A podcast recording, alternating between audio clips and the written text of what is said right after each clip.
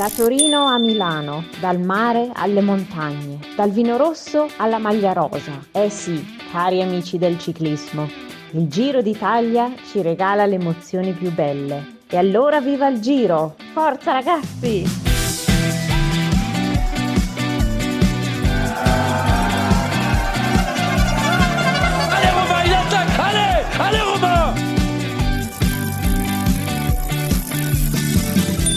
Der Radsport-Podcast. Eine ganz besondere Folge, ihr habt es im Intro schon gehört, alles auf Italienisch heute. Vielen Dank an die Elisa, die uns das Ganze eingesprochen hat. Und das hat natürlich einen Grund. Der Giro ist in der zweiten Woche, beziehungsweise der Ruhetag ist heute. Und da haben wir uns gedacht, weil unser Kollege Jonas Bayer gerade gar nicht kann, rufen wir doch mal in Italien an und holen uns da die Expertise und haben heute Nikias Ahn zu Gast. Nikias, schön, dass du zugeschaltet bist aus Italien. Hi, ja, schön, dass ich nochmal wieder dabei sein kann. Mein Kollege Thomas Gerlich auch mit dabei. Servus in die Runde. Ja, Nikias, die wichtigste und einfachste Frage ist natürlich, zehn Tage sind rum, wie geht's? Wie geht's den Beinen? Ähm, tatsächlich geht's mir von Tag zu Tag besser. Ähm, am Anfang habe ich mich noch ein bisschen schwer getan, so in Giro reinzukommen, aber ähm, ja, mittlerweile läuft's echt gut. So dass ich gestern Abend gesagt habe, ja, der Ruhetag kann jetzt kommen, aber er müsste auch noch gar nicht kommen, obwohl es ja ein Tag länger ist als gewöhnlich. Normalerweise haben wir immer am Montag Ruhetag. Ähm, nee, also von daher, die Beine sind gut, aber auch be beim gesamten Team muss ich sagen. Ähm, bei Roma Bardet läuft's auch immer besser und äh, wir freuen uns auf jeden Fall auf die zweite Woche. Bin dann schon mal gespannt, was du nächste Woche sagst. Also das ist schon mal ein Statement, am ersten Ruhetag noch sagen zu können, ah ja, läuft doch alles. Ja, ich würde mal sagen, für dich persönlich lief es vor allem gut auf der achten Etappe. Ähm, Platz drei ist immerhin das beste deutsche Ergebnis beim Giro dieses Jahr bisher. Ähm, das war eine echt starke Etappe. Ich muss sagen, mich hat es ein bisschen überrascht. Es ging ja im Finish doch bergauf. Äh, jetzt nicht böse gemeint, aber hätte ich dich vor der Etappe jetzt nicht unbedingt zu den absoluten Favoriten dazu gezählt. Aber äh, war unfassbar stark gefahren. Wie, wie war der Tag für dich? Äh, erklär uns mal, wie, wie, mit was für einem Plan ging es in die Etappe und wie, wie lief es dann während der Etappe? Ja, danke erstmal. War tatsächlich ein guter Tag, aber es war nicht ganz so geplant. Also wir haben äh, im Bus am Vormittag oder vorm Rennen halt besprochen, äh, wie, wie wir die Etappe angehen wollen. Und wir wollten jemand in die Gruppe senden, allerdings eher einen unserer Bergfahrer. Also wir hatten an Nico Roach oder Michael Storer gedacht. Ähm, die waren auch relativ aktiv am Anfang und irgendwann war ja doch ein relativ langer Kampf, bis die Gruppe ging. Ähm, habe ich halt gemerkt, dass die so langsam nachlassen und halt nicht, nicht jede Attacke mehr abdecken können. Und ähm, ja, dann habe ich halt angefangen, so ein bisschen Auge drauf zu haben, wenn doch Gruppen gehen, die fahren könnten, dass ich halt vielleicht auch mal reinspringe, bevor wir keinen haben. Und ähm, ja, am Ende bin ich dann tatsächlich wirklich in der Gruppe gelandet und habe dann erstmal kurz Luft geholt und überlegt, Mist, das war ja heute eine Bergankunft, was machst du denn jetzt hier?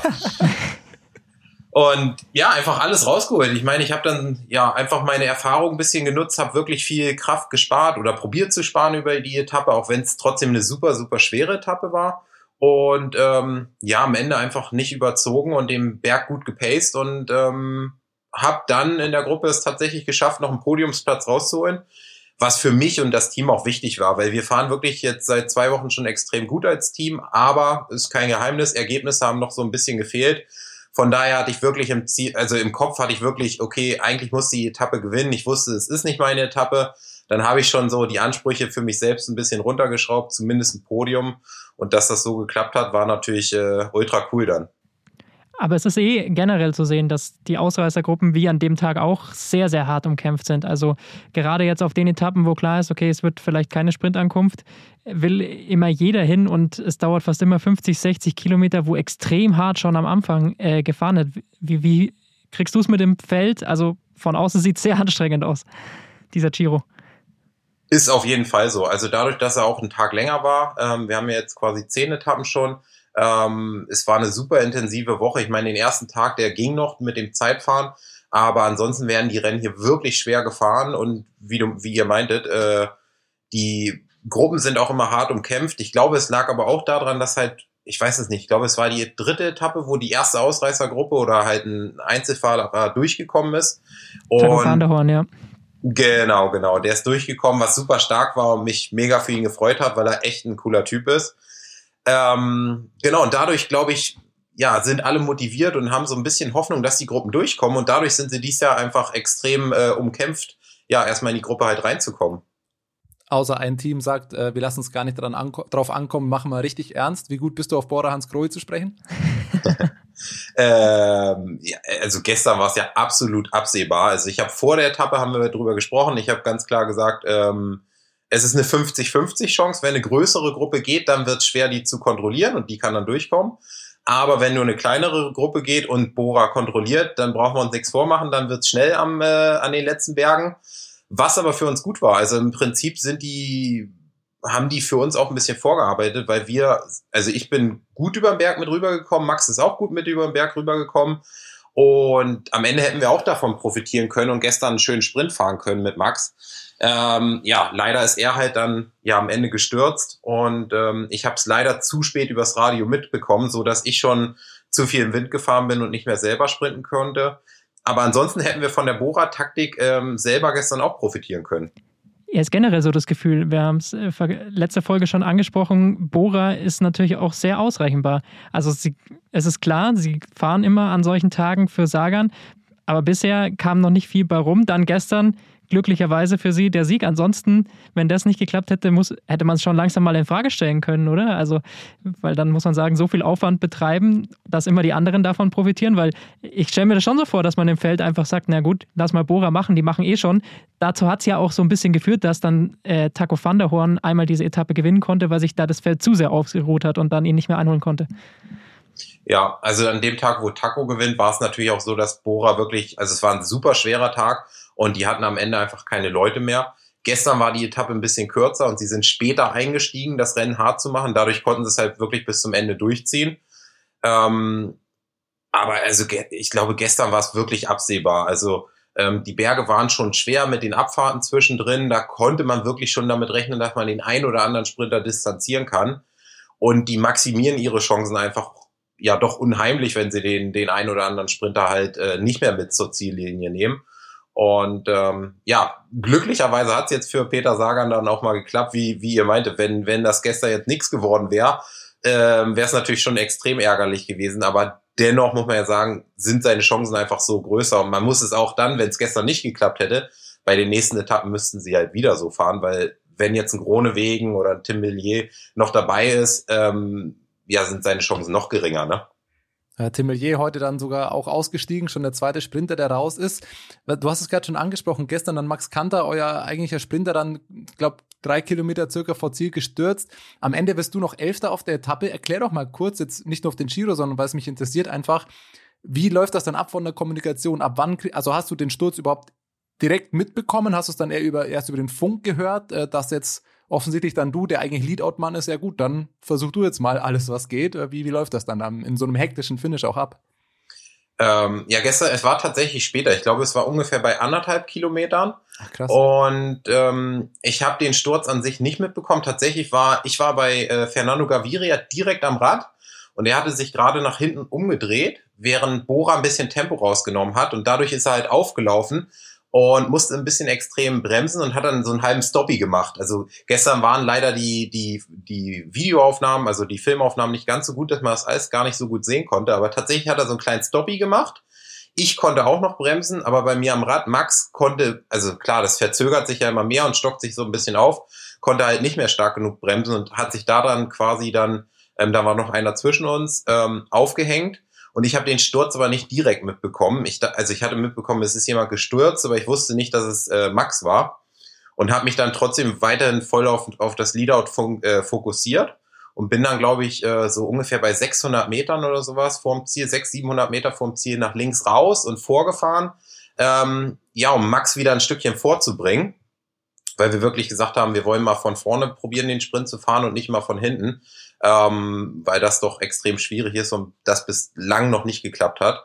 Und genau in dem Moment, wo ich gerade vorne ankam, also vor der leichten Rechtskurve bei 400, 500 Meter vom Ziel, höre ich dann, dass Max gestürzt ist. Ja, und dann habe ich halt noch mal kurz rausgenommen, mich probiert hinten wieder einzureihen. Das Feld war ja aber auch gerissen.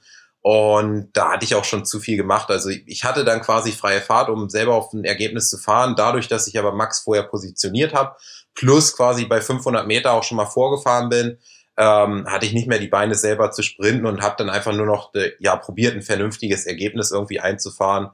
Ähm, was extrem schade war, weil ich glaube, sowohl für mich als auch für Max ähm, wäre das gestern eine super Etappe gewesen. Und auf jeden Fall wäre gestern auch die Chance gewesen, glaube ich, für uns ein Podiumsergebnis mal im Sprint einzufahren. Aber das heißt, bei dir stimmt zumindest die Form, wenn man dann trotzdem mit so vielen Umständen noch Elfter wird. Dritter haben wir schon angesprochen, warst du auch. Äh, das sind schon mal gute Vorzeichen. Jetzt haben wir über die Sprinter und Ausreißer gesprochen. Jetzt wollen wir natürlich auch noch ein bisschen aufs Gesamtklassement kommen. Gab ja doch schon einige Etappen, wo es äh, Schlagabtäusche gab. Die Riesenabstände ähm, gibt es noch nicht, aber so ein bisschen was ist schon passiert in dieser ersten Woche. Wie seid ihr zufrieden? Man war ja bei äh, Sunweb vorher noch nicht so ganz sicher.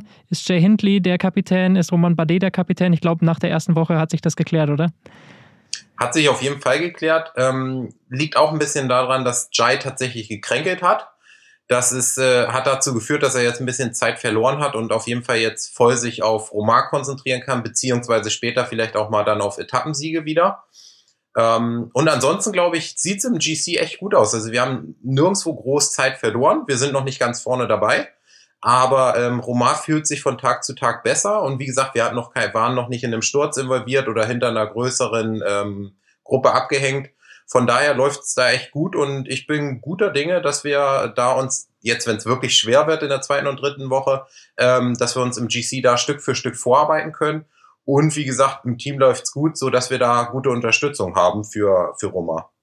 Wie nimmst du die Konkurrenz wahr? Also man hat jetzt ein paar Fahrer gesehen. Ich sage jetzt, nehme jetzt mal Egan Bernal an, an erster Stelle, gerade auch nach den letzten paar Tagen, der wirklich eindrucksvoll fährt, stark fährt. Ein Remco hält das auch noch mit, bei dem muss man abwarten, das ist seine erste Grand. Auch ein Vlasov ähm, fährt bisher stark. Wen schätzt du da als äh, am schwersten zu knacken ein oder wer ist dein Favorit insgesamt?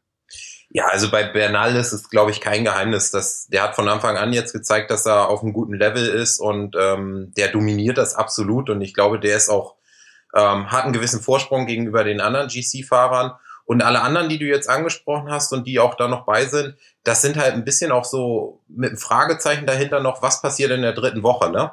Also das sieht man ja doch oder hat man in der Vergangenheit häufig gesehen, dass äh, in der dritten Woche sich doch noch mal einiges durchmischt.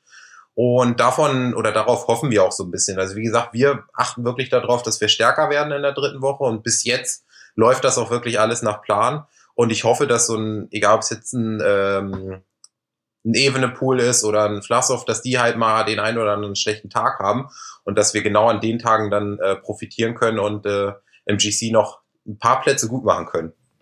War Jetzt, das dann äh, bei euch auch so ein bisschen so ein taktisches Ding, dass ihr gesagt habt, wir gehen nicht mit Topform in den Giro, sondern das soll sich dann auch entwickeln, dass wir in der dritten Woche die Topform haben, also zumindest äh, Bardet und, und seine ersten Helfer? Ähm, ja und nein. Also es war nicht konkret geplant, dass die Form sich aufbaut, aber worauf wir immer extrem achten, ist, dass wir in der ersten Woche keine Kraft verschwenden. Also klar, man muss investieren, um ein paar Tagesergebnisse zu bekommen. Man muss investieren, um nicht irgendwo in einem Split irgendwie dahinter zu sein oder halt irgendwo Zeit zu verlieren.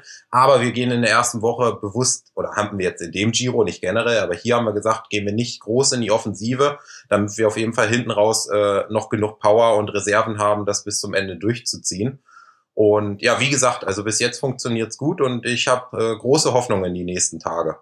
Also keine Ineos-Aktionen. genau. Zum Abschluss jetzt noch, ich muss ja sagen, so ein Ruhetag für einen Profi ist ja teilweise stressiger als, als irgendwelche Ausreißergruppen der Kampf. Du, du jagst ja von einem äh, Termin äh, zum nächsten. Ähm, worauf freust du dich mehr? Morgen Strade Bianche-Etappe, in drei Tagen Monte Zoncolan-Bergankunft oder nächsten Montag Dolomiti-Königsetappe? Also ich muss sagen, auf die morgige Etappe freue ich mich schon enorm. Also ich finde, es ist immer ein bisschen umstritten, muss so eine Gravel-Etappe in der Grand Tour sein, ja oder nein. Ähm, am Ende muss in der Grand Tour ein GC-Fahrer wirklich ein Allrounder sein und wirklich alles können. Aber es ist natürlich immer ärgerlich, wenn es jetzt durch einen Sturz da irgendwie ein Fahrer, ja, dass er zwei, drei, vier Minuten verliert. Das ist halt immer schade zu sehen. Aber es ist natürlich schon eine Etappe, wo morgen äh, richtig die Post abgehen wird. Von daher, ich freue mich drauf. Ich fahr, bin auch gerne auf, auf so Gravel oder Kopfsteinverlaster halt unterwegs. Von daher ähm, ist das morgen eher nochmal echt ein High, also wird für mich sehr schwer, aber es ist schon eine Highlight-Etappe. Und hast du für dich noch eine Etappe äh, im Auge? Ähm, konkret kann ich es dir jetzt so gar nicht sagen. Also ich werde schon noch mal gucken, dass ich äh, vielleicht noch mal in die Gruppe komme und ähm, ja, nochmal ein gutes Ergebnis, vielleicht das Ergebnis, was ich habe, auch schon nochmal zu toppen. Das wäre schon noch das Ziel. Aber ich hatte jetzt noch nicht konkret reingeguckt, ähm, welche Etappe das wird. Vielleicht klappt es ja dann auch wieder so halb aus Versehen in der Ausreißergruppe. genau, aber auf jeden Fall kommen noch ein paar Etappen, die halt so mittelschwer sind, so ähnlich wie den Tag, ähm, wo ich schon in der Gruppe war. Und ja, da werde ich auf jeden Fall nochmal angreifen. Sehr cool. Nikias, dann schon mal danke für deine Zeit. Wir hören uns nächsten äh, Dienstag zum nächsten Ruhetag dann wieder. Und da bin ich gespannt, ob du genauso wie heute sagst, du, auch geht eigentlich noch. Immer sehr gespannt, weil der Montag, der hat es, glaube ich, in sich. Äh, genau. Ich bin selber gespannt, wie es dann aussieht, aber ich freue mich auf jeden Fall wieder aufs Gespräch. Viel Erfolg. Mach's Tschüss. gut. Bis dann. Dank euch. Ciao, ciao. So, Nikias Arndt eilt direkt zum nächsten Termin. Und ach, äh, Jonas, schön, dass du es dir auch einrichten konntest. Ja, ich freue mich auch, dass ich es einrichten konnte. Was hat dich denn abgehalten? Ja, kurz gesagt, ich hätte keine Lust. Alles klar. Und jetzt passt, oder? Passt du jetzt gerade rein? Wollen wir ein bisschen über Chiro quatschen? Ja, jetzt habe ich gut Zeit. Jetzt passt mir sehr gut. Äh, Schön. Perfekter Zeitpunkt. Dann, wie, wie hat dir denn die letzte Woche gefallen? Verwirrend war es für mich vor allem. Ich habe alles unter dem Stichwort zusammengefasst, verwirrend, weil wir doch von der Tour de France, würde ich sagen, gewohnt sind von allen Teams, dass wir wissen, was sie so machen. Man kann die Teams einordnen. Die einen gehen auf GC, die anderen gehen auf Ausreißer, die anderen gehen auf Sprint-Etappensiege und so weiter. Beim Giro allerdings gibt es eigentlich nur ein Team, äh, das ganz klar auf GC fährt und das ist Ineos und nicht mal die, die selbst die versuchen mit Martinez noch in Ausreißergruppen zu fahren. Also für mich ist noch nicht ganz klar, wer eigentlich welche Taktik verfolgt. Manche leuchten mir überhaupt nicht ein, was die machen, andere mehr, werden wir sicher gleich drüber sprechen. Aber grundsätzlich ähm, äh, ist es mir noch nicht so ganz klar, oder man kann vor der Etappe schlecht vorhersagen, was eigentlich passieren wird. Viele Ausreißersiege sehen wir. Was mich aber freut für, für die Leute, Taco van der Horn haben wir schon drüber gesprochen, Gino Meder werden wir sicher gleich drüber sprechen. Und äh, so die Situation jetzt und äh, ich freue mich, dass es so aktiv weitergeht. Also wir diese aktive Fahrweise eben nicht nur von Tadej Pogacar sehen, sondern von ganz vielen Teams, die versuchen eher aktiv das Rennen zu gestalten als passiv. Ja, du hast es schon gesagt, es gab ein paar Ausreißersiege, ein paar Siege, auf die man jetzt vielleicht nicht direkt getippt hätte. Letzte Woche hatten wir schon Taco van der Horn und auch diese Woche waren wieder ein paar Überraschungen dabei. I trionfi e i fiaschi. Ja, eine Etappe gewinnt ein junger, 24-jähriger Kolumbianer, seine allererste Grand Tour-Etappe, die er gewinnt, äh, ein gewisser Egan Bernal. Hättet ihr das erwartet? Okay, Thomas.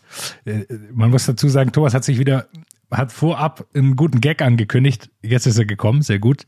Äh, fand ich tatsächlich. Der, der, Gute kommt noch, das war der Schlechte. okay, dann weiß ich Bescheid. Äh, ja, es ist vor allem das Überraschendste ist, dass es tatsächlich sein erster Grand Tour-Etappensieg war. Er hat die, das man, meine ich eben. Man hat so ein bisschen vergessen, dass er die Tour ohne Etappensieg gewonnen hat. Ja, gefühlt ist, ist er schon seit zwei Jahren ein Weltstar und äh, seit einer der, einer der besten Fahrer. Klar, mit seinen Verletzungsproblemen konnte er zum Beispiel die Tour 2020 jetzt nicht komplett fahren und alles. Aber er war von vornherein der Top-Favorit auf den Giro-Sieg und holt jetzt erst seinen ersten Grand Tour-Etappensieg.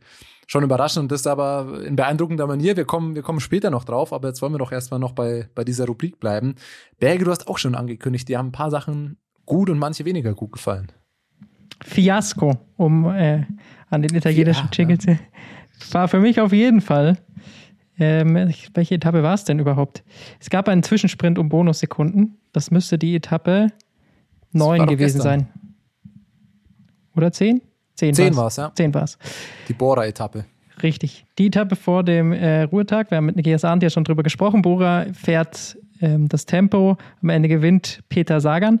Aber es gab eben 20 Kilometer vor dem Ziel circa einen Zwischensprint um Bonussekunden. Und äh, dort hat dann auf einmal Ineos sich an die Spitze des Feldes gesetzt und hat ordentlich mal aufs Tempo gedrückt.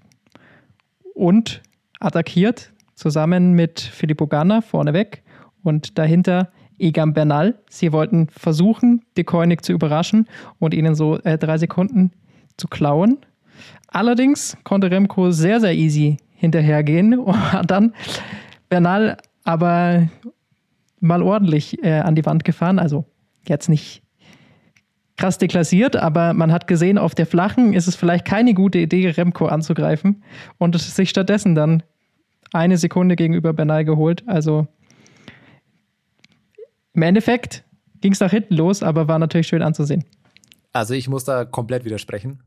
für mich ein absoluter Triumphi äh, wie Elisa sagen würde. Shoutout nochmal an der Stelle. Äh, erstmal, wie geil ist es, dass um so eine Lächerlichkeit wie drei, zwei und eine Bonussekunde so ein Fight gefahren wird. Für mich war das mit das Spannendste der ganzen Etappe. Ehrlich gesagt, spannender das ist natürlich, für mich sogar als das Sprint. Das ist natürlich ein Ausreißer. Mich, aber lass mich doch mal ausreden. So, dann Filippo Ganna zündet mal dermaßen den Turbo, was schon mal krass war. Dann reißen sie da ein Loch. Zweitens, Remco kam da nicht ganz easy hinterher. Der musste schon richtig reinballern, um da dieses kleine Loch, das waren schon mal drei Meter oder so, die, die da gerissen wurden. Es war nur zu früh. Also Gunnar konnte das natürlich nicht ewig gehen. Bernal wusste auch, also er braucht aus dem Windschatten von Gunnar gar nicht rausfahren, sobald er diese zwei Meter breite Windschattenwand da vor sich, äh, sobald er die neben sich lässt, wirft sie ihn wahrscheinlich wieder nach hinten. Remco ist da einfach nochmal der, der bessere Zeitfahrer. Am Ende geht Remco dann so natürlich an Bernal vorbei, weil er sich doch nochmal in den Windschatten fährt und dann doch noch rausgehen kann. Und geil dann aber auch noch, dass einfach Navas von Ineos sagt, nö, also bevor du die drei Sekunden holst, hol sie mir lieber ich. Was ist damit passiert? Bernal hat auf alle anderen, außer auf Remco, eine Sekunde rausgefahren. Ja, Remco hat zwei, aber Ineos Remco dachte er jetzt auch in diesem Anfahren, jetzt holt er sich die drei Sekunden und dass Navas dann nochmal an ihm vorbeifährt. Das ist so ein kleines Mindgame diese drei, zwei und eine Sekunden werden nicht das GC am Ende entscheiden. Die, kind, die Kids wollten da ein bisschen spielen. Remco wollte sagen, hier, guck mal, Egan, ich kann vorbei. Und Ineos sagt einfach, nö, wir können dich noch mal im Sprint besiegen. Und das saß. Erstens war es für alle geil anzuschauen, also Spektakel. Und zweitens war das gar nicht so schlecht, auch jetzt nicht direkt von Bernal, aber dass Navaes dann einfach nochmal nachsetzt und Remco sagt, nee, dann hol sie mir lieber ich und ihm nochmal so einen kleinen Stich mitgibt, überragend. Also was willst du mehr von so einer lächerlichen 3-2-1 Bonussekundenwertung.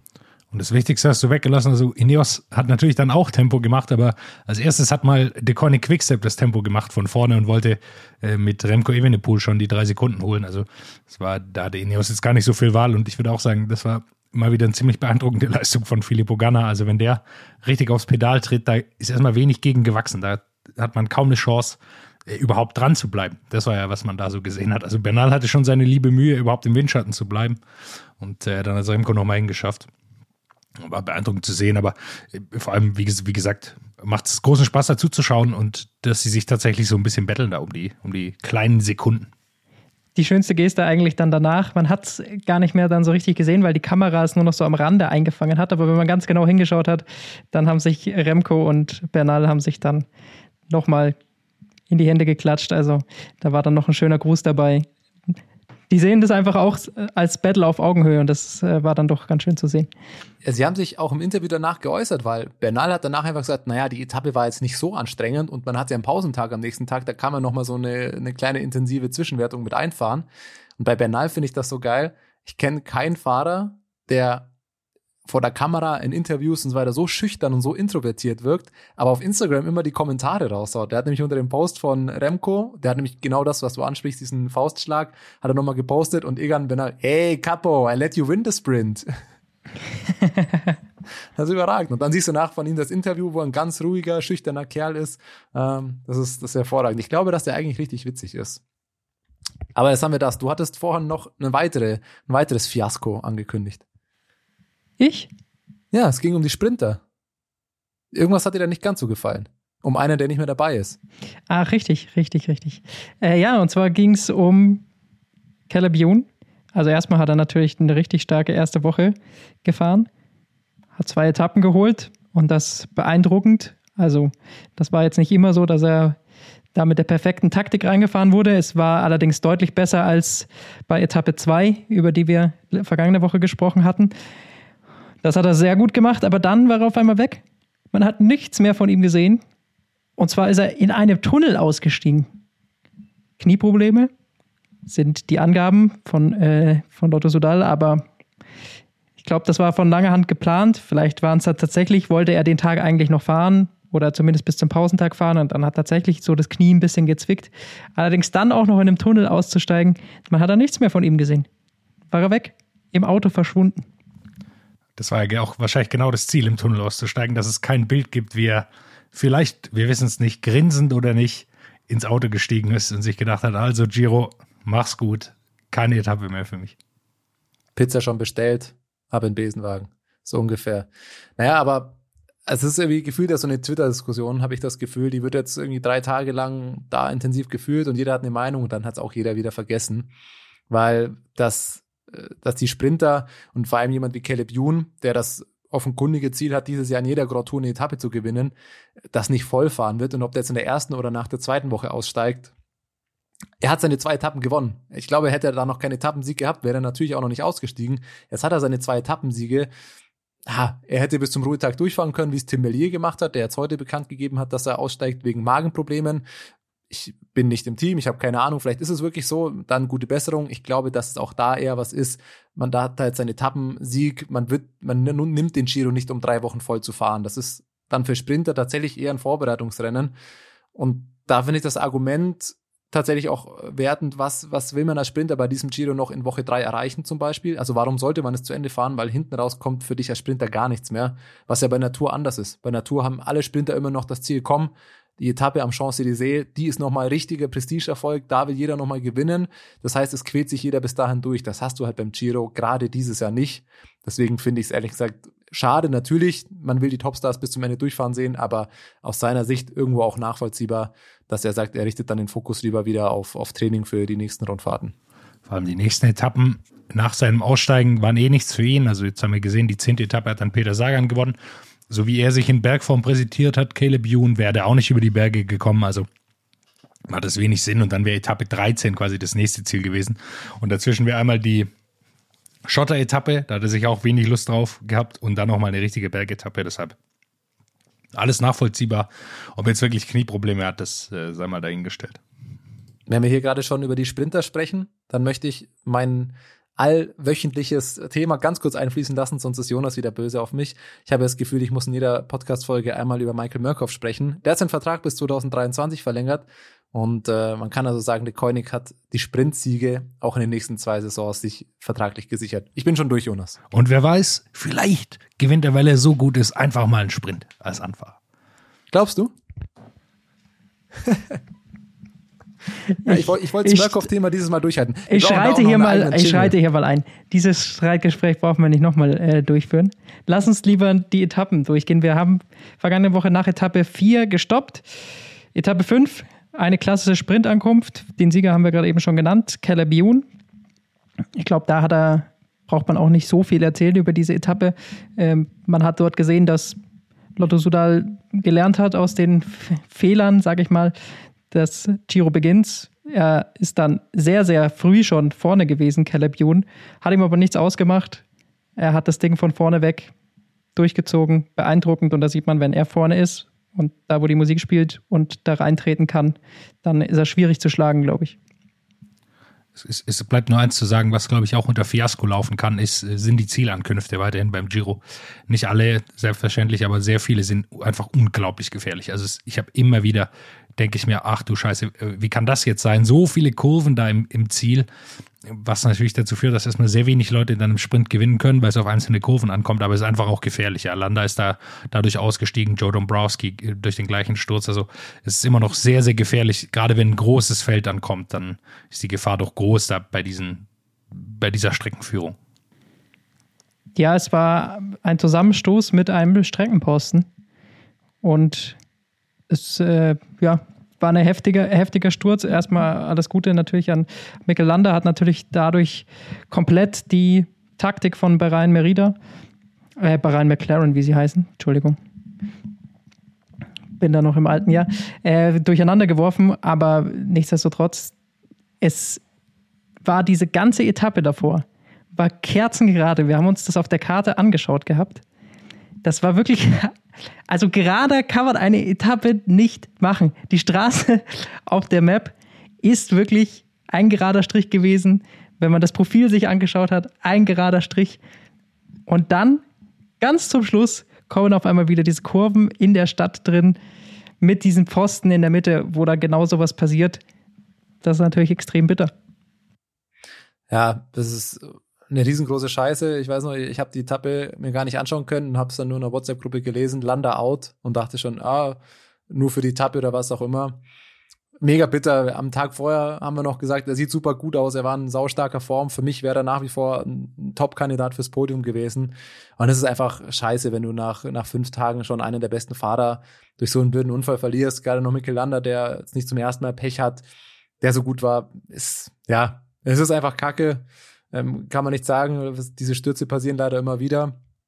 Bitter muss man natürlich auch sagen, in allererster Linie natürlich für Mikkel Landa, ähm, dem man dann nur wünscht, dass er schnell wieder auf die Beine kommt und natürlich auch fürs Team Bahrain äh, Victorious, wie sie jetzt ja, glaube ich, heißen, die, die mit einem saustarken Team da waren. Dann denkst du schon, scheiße, jetzt fällt dein Kapitän aus. Wir werden gleich, wenn wir auf die nächsten Etappen sprechen, noch drauf kommen, dass man dann erst wieder dachte, wow, sie machen das Beste draus. Und mittlerweile ist auch Matej Mohoric äh, ausgefallen. Das für dieses Team läuft der Giro bislang echt äh, unterschiedlicher, wie er kaum sein könnte.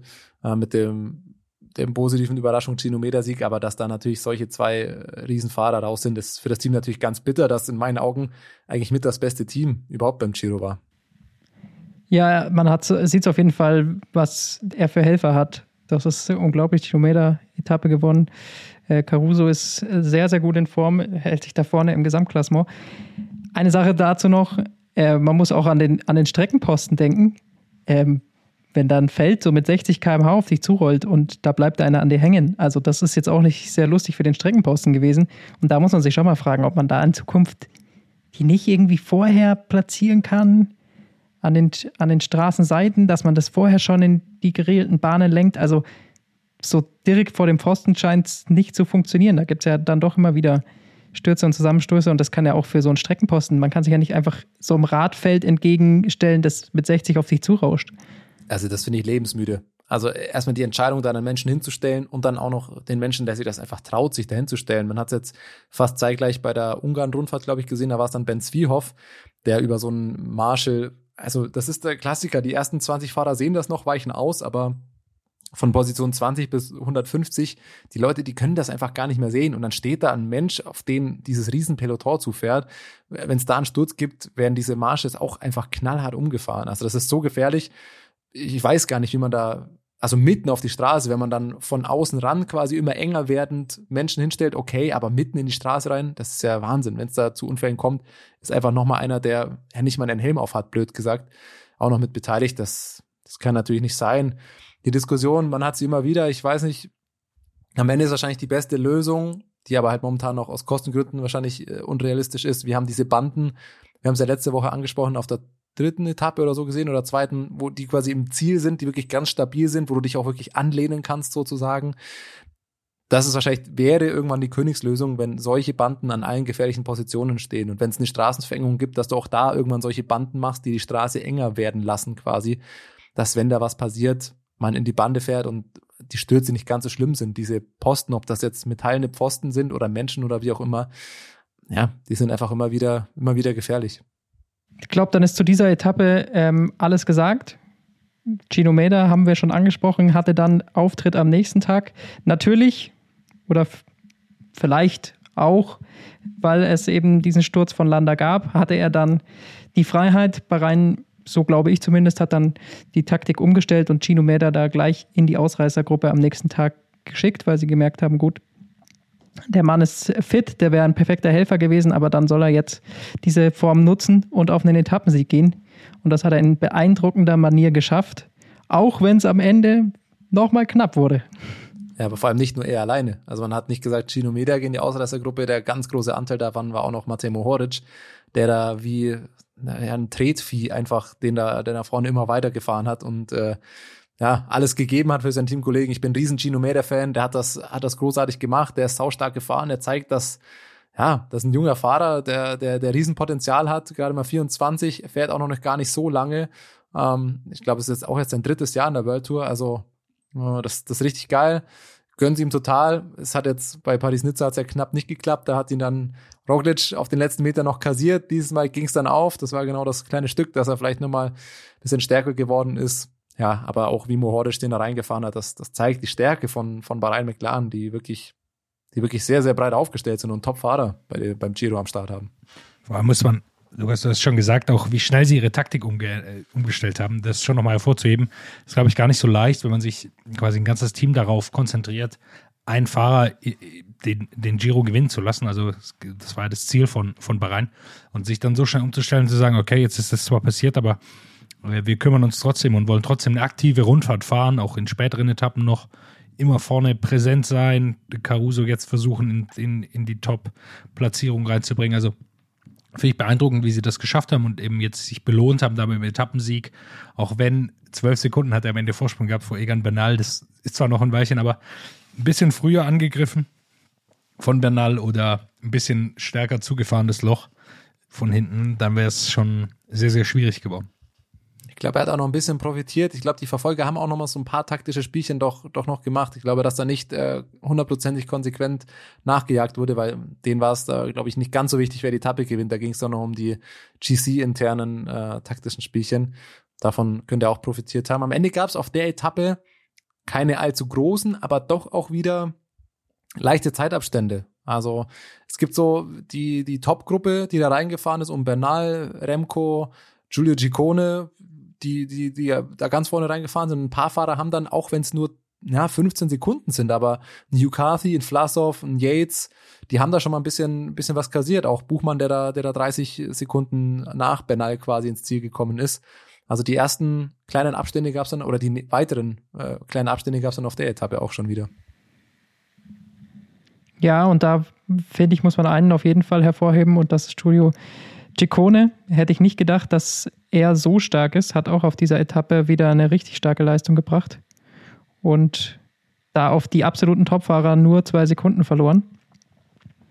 Hätte ich nicht gedacht, dass er ja, diesen Schritt macht. Man wusste, er ist ein guter Bergfahrer, ist auch schon mal in Gelb gefahren bei der Tour de France ähm, auf der La Planche de Béfi damals. Also, dass er jetzt kein schlechter ist, ist klar, dass er sowas kann.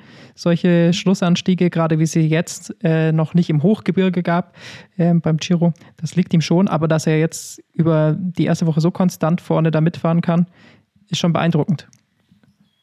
Denn Martin auch noch zu erwähnen, der in dieser Top 3 quasi angekommen ist. Bernal, Evenepoel und er, der auch eine super Rundfahrt führt bisher. Und ich glaube, man muss dann schon sagen, Israel Startup Nation hat da die wahrscheinlich richtige Entscheidung getroffen, zu sagen, ähm, wir schicken Dan Martin dahin und versuchen den in so best, bestmöglich im Gesamtklassement zu platzieren. Das ist natürlich ein bisschen schwieriger, weil er nicht der beste Zeitfahrer ist, aber der schlägt sich auch sehr, sehr gut.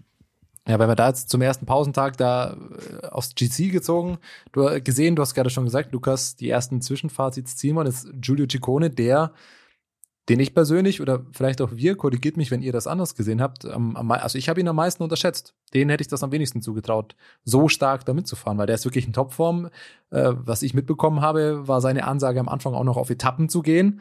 Das war, glaube ich, bei Trek jetzt nicht von vornherein klar, dass der der GC-Kapitän wird. Und mittlerweile ist klar, ja, das mit auf Etappen gehen kann man sich mal abschminken.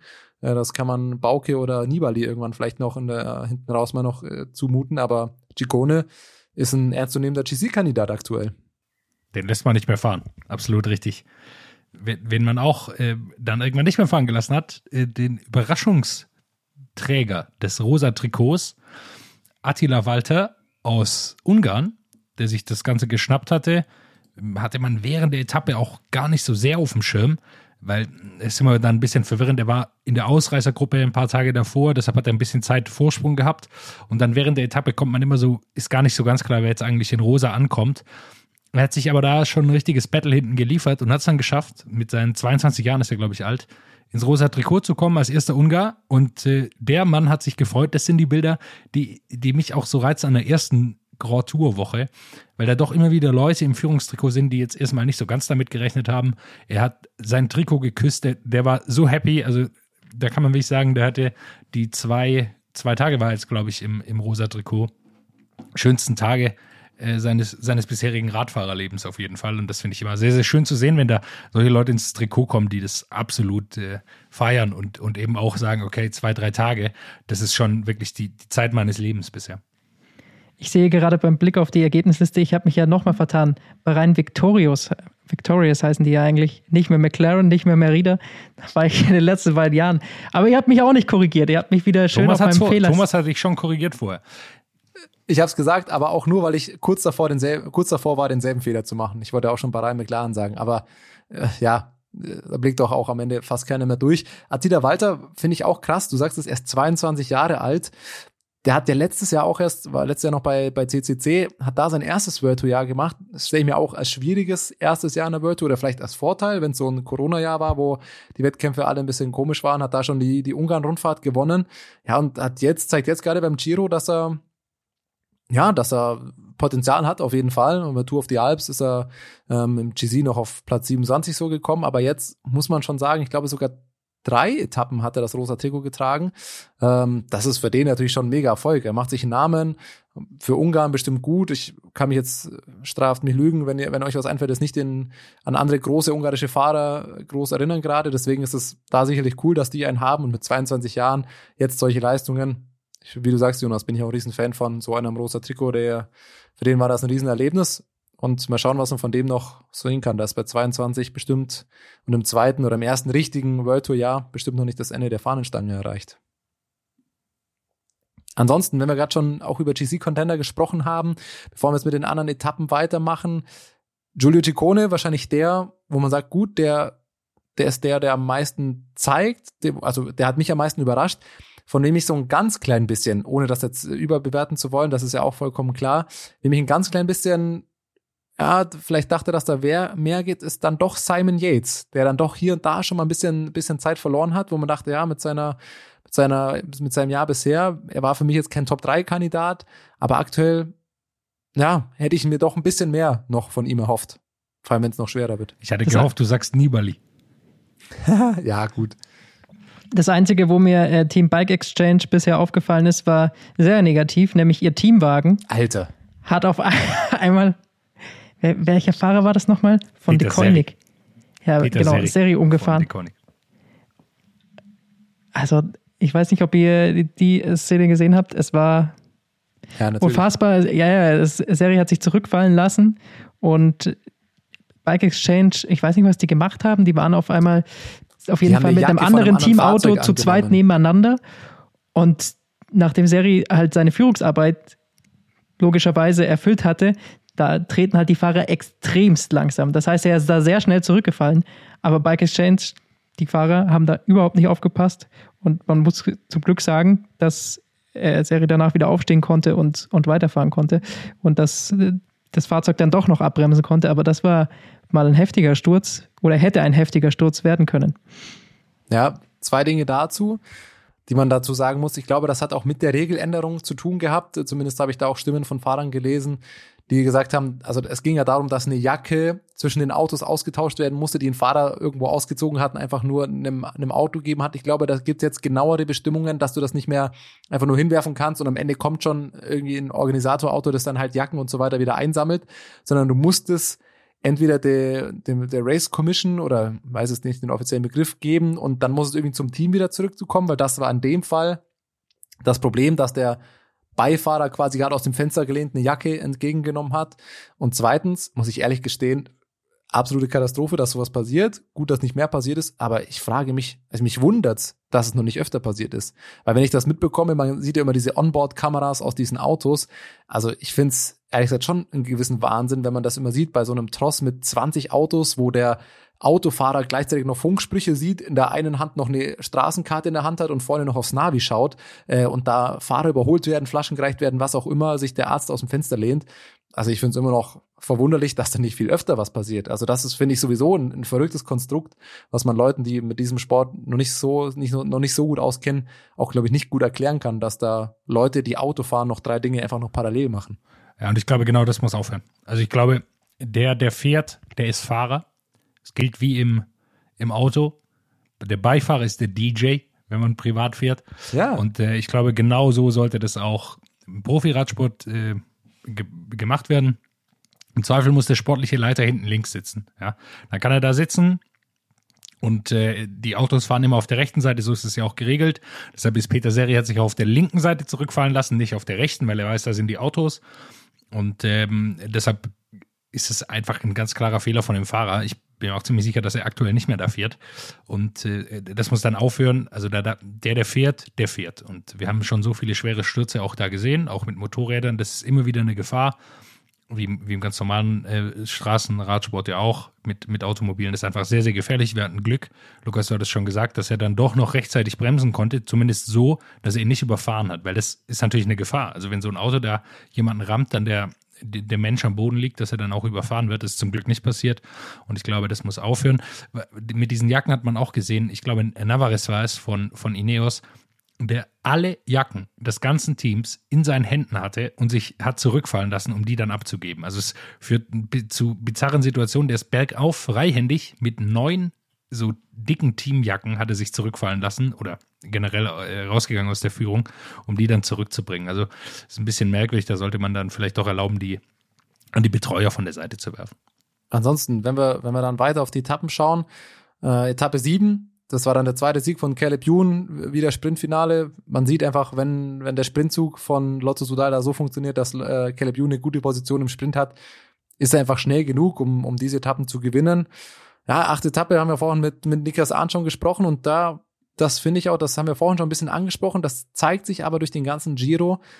Es ist Wahnsinn, wie umkämpft die Etappen von Anfang an sind und wie, wie, wie krass der Kampf um die Ausreißergruppen ist. Also gefühlt wird von Anfang an schon so intensiv gefahren, es werden nicht alle fahren gelassen, so viele wollen in die Ausreißergruppe. Auf der achten Etappe hat 60 Kilometer gedauert, bis die Ausreißergruppe stand. Und dann ist am Ende, wie Niklas erzählt hat, ein Fahrer drin, der da eigentlich gar nicht rein wollte ursprünglich. Aber das ist, das ist schon krass. Das macht Spaß als Zuschauer, weil eigentlich sonst hast du oft wie bei der Tour oder so sieht man es oft, okay, es geht eine Ausreißergruppe, das Feld einigt sich damit, dann passiert zwei Stunden erstmal gar nichts. Und das ist beim Giro dieses bisher nicht der Fall. Macht das Zuschauer natürlich attraktiv. Dazu kann man auch sagen, wenn man sich fragt, warum Leute wie Niklas Arndt dazu, also bei ihm war es jetzt zufällig, aber es waren ja sehr viele Fahrer von Niklas Arndts Fahrerprofil da drin. Also zum Beispiel Victor, Victor Campenarts, eigentlich, der da nicht reingehört in so eine richtig schweren Bergetappe. Aber Ausreißergruppen bilden sich natürlich so, wie das Profil ist, wo sie sich bilden. Und wenn das, der Kampf 60 Kilometer geht, dann muss man unglaublich starker Fahrer sein. Das ist für Bergfahrer dann enorm schwierig, da in eine Ausreißergruppe noch zu kommen. Victor Lefay, der da gewinnt, ähm, hat, hat es dann geschafft. Der war da der beste Bergfahrer. Aber grundsätzlich kommen da einfach sehr, sehr starke Fahrer rein, wie eben dann Niklas Arndt, der einfach super stark ist für solche Sachen. Also für ihn ist es sicher auch anstrengend, aber er schafft es dann da rein. Victor Campenarz ähnlich. Was, was ich lustig zu sehen fand, war, dass auf der Etappe Fernando Gaviria auch noch in der Gruppe dabei war. Also Niklas Arndt äh, hat sich vielleicht nicht als der stärkste Bergfahrer gefühlt, aber mit Sicherheit auch nicht als der schlechteste in dieser Etappe. Ja, geht gut ab. Und dann, dann kam Etappe 9, die vielleicht, das vielleicht mit spektakulärste Finish äh, aktuell, gerade was das GC angeht, beziehungsweise wo, wo richtig Turbos gezündet wurden. Und eben die angesprochene, der erste Grand Tour-Etappensieg von Egan Bernal, der sich da in ja, beeindruckender Manier ins Malia Rosa gefahren hat und vor allem gezeigt hat, wenn sein Rücken hält, wenn da nichts dazwischen kommt, ist er der stärkste GC-Fahrer, oder? Und wenn er den richtigen Gang findet. ja, klär uns auf. Ja, also lange Etappe, sehr schwere Etappe. Ich glaube, da hat es fast 80 Kilometer gedauert, bis die Ausreisegruppe gestanden ist. Berg hoch, Berg runter, nicht ein flacher Meter ging zur Sache. Und am Ende, wir können gleich noch über die, über die Zwischen, äh, den Part dazwischen sprechen. Am Ende ein Ziel mit Gravel, mit steilem Gravel. Ähm, und Egan Bernal tritt an, aber offensichtlich ist ihm zu bisschen zu kleinen Gang. Er muss sehr, sehr schnell treten schaltet dann nochmal hoch und dann ging es richtig los. Also er hat im kleinen Gang schon die Lücke gefahren zu den anderen und dann ging es ab. Ich habe äh, im Spaß in unserer WhatsApp-Gruppe schon mal geschrieben, ob ihm Gianni Moscon, der ein super Leadout, wenn man das so sagen will, auf so eine Etappe gefahren ist, ob der ihm nicht mal einen kleinen Tipp geben kann, wie man äh, bei so Gravel oder Kopfsteinpflaster oder sowas fährt, weil das hätte man ihm vorher mal sagen können, dass der höhere Gang besser gewesen wäre und dass er vielleicht sein Gewicht ein bisschen nach hinten verlagern sollte, weil sein Rad ist quasi auch gefühlt bei jedem zweiten Tritt noch durchgedreht, also der hätte es noch ein bisschen besser machen können, als er es eh schon hat und äh, da diesen Vorsprung rausgefahren hat da kam der Ex-Mountainbiker vielleicht zweierlei in ihm durch. Ne? Also der Schotter hilft ihm natürlich und vielleicht ist er, dachte, war er in sein Mountainbike äh, zurückerinnert, wo die modernen Mountainbikes ja viele nur noch ein einfach Kettenblatt haben und er erstmal losgefahren ist und sie dachte, ah hoppla, äh, ich habe ja ein großes Blatt da auch noch, das ich auch noch benutzen kann. Krass fand ich es aber, dass trotz erstmal vielleicht falschem Anfahren im kleinen Blatt, der trotzdem da ja schon eine Lücke gerissen hat. Und jetzt wollen wir natürlich auch mal gucken und hören, was braucht's denn, um da erstmal alle Fahrer so zu deklassieren. Guardate queste gambe, arrivano i kudos.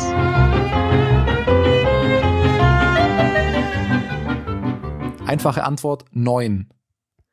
9 Watt pro Kilogramm über 54 Sekunden. Das war die, die entscheidende Attacke im Finish. 54 Sekunden lang, durchschnittliche Power 560 Watt. Ja, das sind jetzt Zahlen, denkt man sich ja gut. Zeitfahren Philipp Uganna. Nee, Egan Bernal maximal 60 Kilo, würde ich jetzt mal tippen, rund äh, um, um, das, um die Gewichtsklasse wird sich da ungefähr handeln. Äh, immer noch Durchschnittsgeschwindigkeit 23 kmh, beschleunigt da bis auf 36 kmh in einem ja, Schotter-Uphill-Finish rauf. Und wie gesagt, für eine knappe Minute 9 Watt pro Kilogramm. Kann sich jetzt jeder zu Hause mal ausrechnen, wie viel Watt er mit seinem Gewicht treten müsste. Nimmt euer Gewicht mal 9. Dann wisst ihr das. Ich habe es noch nicht geschafft. Ist auf jeden Fall krass.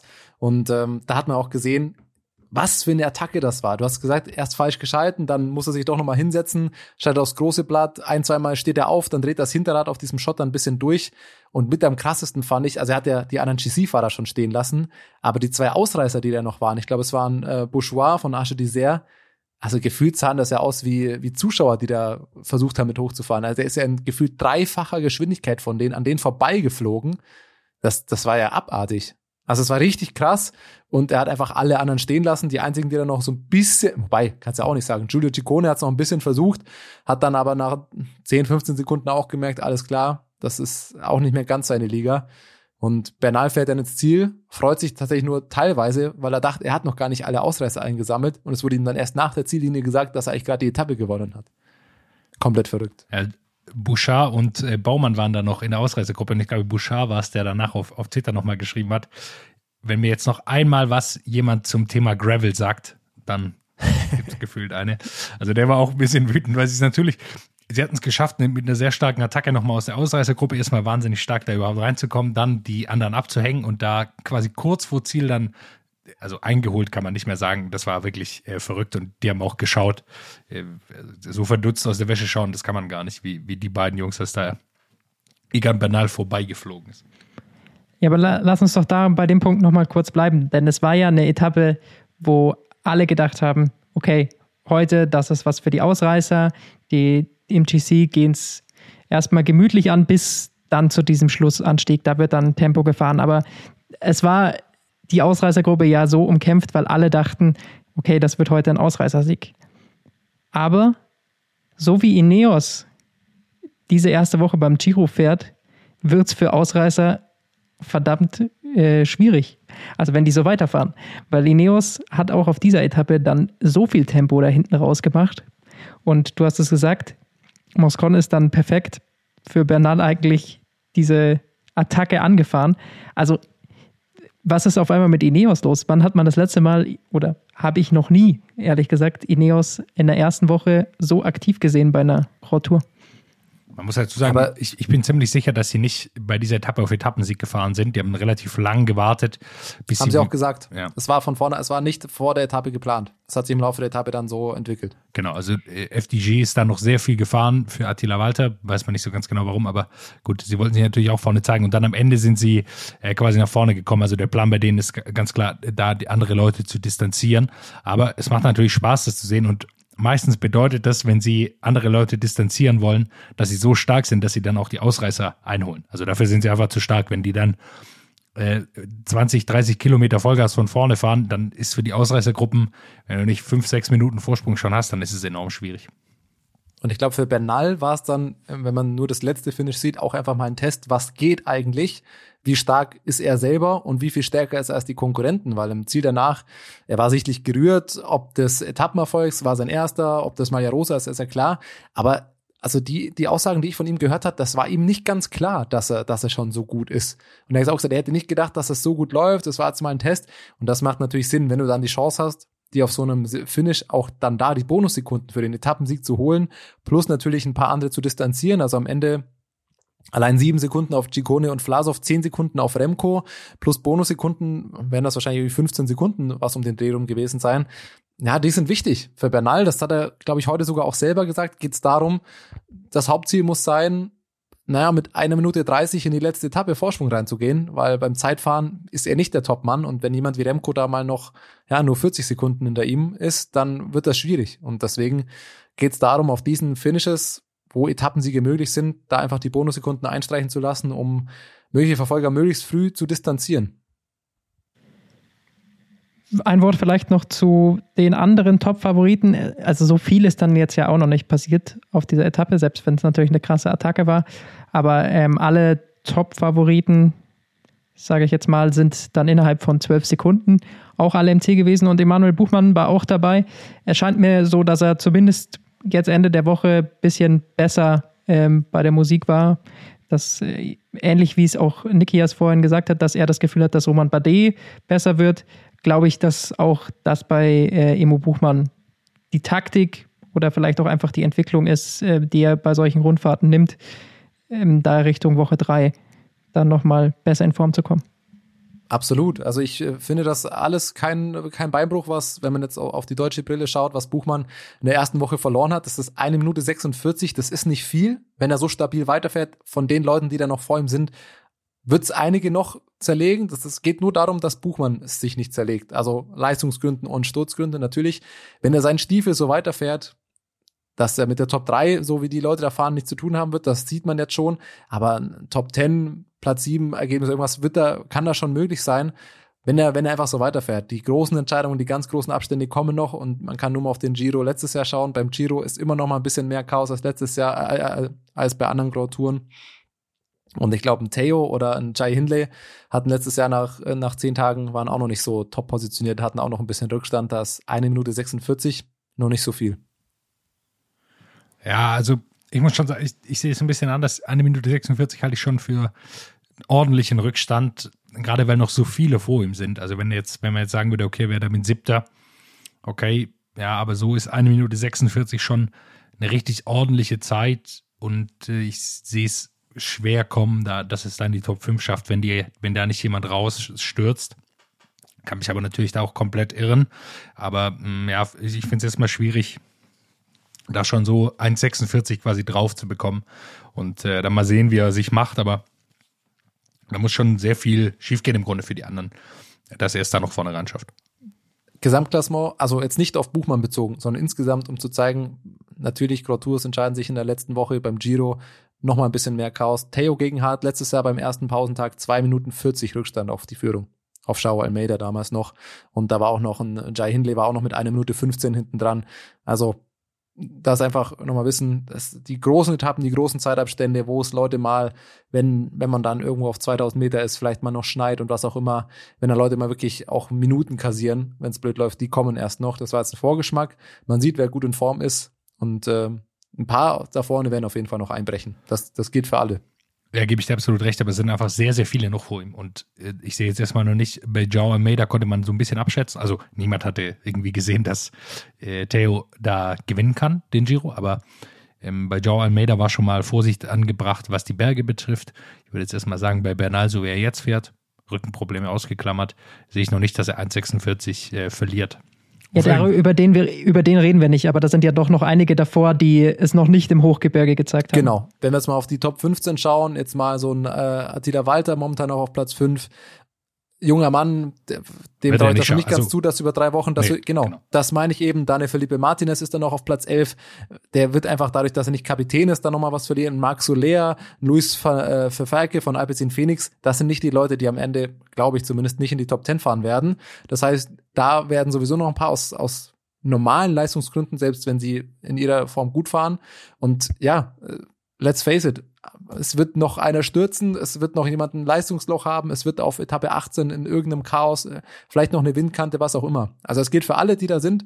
Äh, aus den Leistungsgründen ist klar, wir haben zwei, drei absolute Top-Favoriten und gerade wie jemand wie Egan Bernal auch mit Team, wo man sagt, wenn, wenn da nichts dazwischen kommt, ist er wahrscheinlich der Top-Favorit. Aber da wird noch so viel passieren. Die Abstände innerhalb der Top 15, Top 20 sind noch nicht so groß, dass da, dass da Leute schon aus der Top 10 rausgerechnet werden können. Über Etappe 10 haben wir ja mit Niki ja schon äh, ausführlich gesprochen. Bora Hans Grohe hat es endlich mal zu Ende bringen können, oder besser gesagt, Peter Sagan hat es zu Ende bringen können, was Bora Hans Grohe für ihn vorbereitet hat. Was allerdings nach dieser Etappe wir vielleicht doch nochmal darüber diskutieren müssen, ist er jetzt dann auch, weil einige andere ausgestiegen sind, äh, Temelier ist ausgestiegen, Caleb Youn, damals dann noch führender in der Punktewertung, Jetzt durch den Sieg hat Peter Sagan das Trikot übernommen. Ist er zu schlagen jetzt von den Leuten, die noch da sind in der Punktewertung oder wird er sich dieses Jahr dann doch holen? geht jetzt in einer guten Ausgangs, äh, geht jetzt in eine gute Ausgangssituation rein, ja, weil wenn jetzt die Bergen-Etappen kommen, wo es darum geht, dann irgendwo in Zwischensprints noch Punkte zu holen mit Tim Millier, Caleb Ewan sind zwei, der, ja, der Top-Sprinter, was das Finish dann angeht, schon mal raus. Also ja, ich glaube schon, dass er absolut zu den Favoriten gehört, aber ja, auch in Sagan, wenn wir, also letzt, gestern dachte ich mir bei der Etappe 2020 hätte Sagan, wäre er noch kurz vor Finish die Kette runtergesprungen oder er wäre irgendwie im Sprint nur in Anführungszeichen Fünfter geworden oder was auch immer. Das war wichtig und das war genau das, was wir letzte Woche gesagt haben. Es wird jetzt Zeit, dass Sagan das auch mal wieder finisht, wenn Border so viel Aufwand äh, betreibt. Gestern war das ist perfekt gelaufen, von vorne bis hinten der Plan perfekt aufgegangen. Aber dann da in der Punktewertung Gaviria ist da auch noch dabei. Also ja, Chimolai, Viviani sind schon mal noch ein paar Leute, die da, die da schon auch noch ein Wörtchen mitreden können. Ich glaube, um, äh, um bei, ganz kurz bei Fernando Gaviria bleiben zu können, er ist der einzige, der tatsächlich so vom Fahrstil annähernd mit Peter Sagan so mithalten kann, wenn es so schwerere Etappen äh, gibt. Also das hat man bisher gesehen, dass dann äh, Gaviria da noch mit am besten über die Berge drüber kommt. Also ich glaube, er ist damit am bergfestesten, aber trotzdem hat Sagan gegenüber äh, Gaviria den Vorteil, dass Gaviria nicht viel schneller ist im Sprint. Ma gestern dann ja sogar äh, langsamer äh, bei dieser Etappe E10, wo er Zweiter wird. Aber ansonsten ist Gaviria, wenn dann der Einzige, der ihn da challengen kann, glaube ich. Und da hat halt Sagan den Vorteil, dass der ihn auch im Sprint, im direkten Duell, äh, im, nicht im Griff hat, aber zumindest immer mit ihm mitkommt. Und er hat auch immer ein bisschen Pech mit der Anfahrt. Äh, jetzt äh, in der zehnten Etappe eben Molano, der Vollgas durch eine kleine Lücke durchbricht. Wäre da Gaviria mitgekommen hinten am Rad, dann hätte es sicherlich gereicht oder reichen können für einen Sieg. Einmal hat er was riskiert, hat früh angegriffen. Also er versucht sich noch so ein bisschen, wir erinnern uns, erste Etappe ist er da seitlich in die Bande reingekommen. Also die haben auch noch ein bisschen Pech mit der Anfahrt. Also Gaviria halte ich, traue ich auf jeden Fall zu, dass er äh, eine, ja gut, es gibt gar nicht mehr so viele Sprintetappen, wahrscheinlich eine oder zwei noch. Eine gewinnt er aber, glaube ich, auch noch.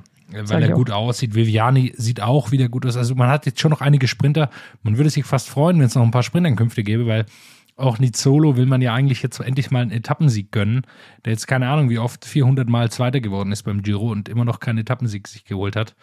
Ähm, ja, ist sehr, sehr ärgerlich. Davide Cimolai von, von Israel Startup Nation sieht sehr, sehr gut aus. Also es gibt auch noch einige Sprinter, aber leider nicht mehr so viele Etappen, dass wir das uns äh, anschauen können, diese Duelle.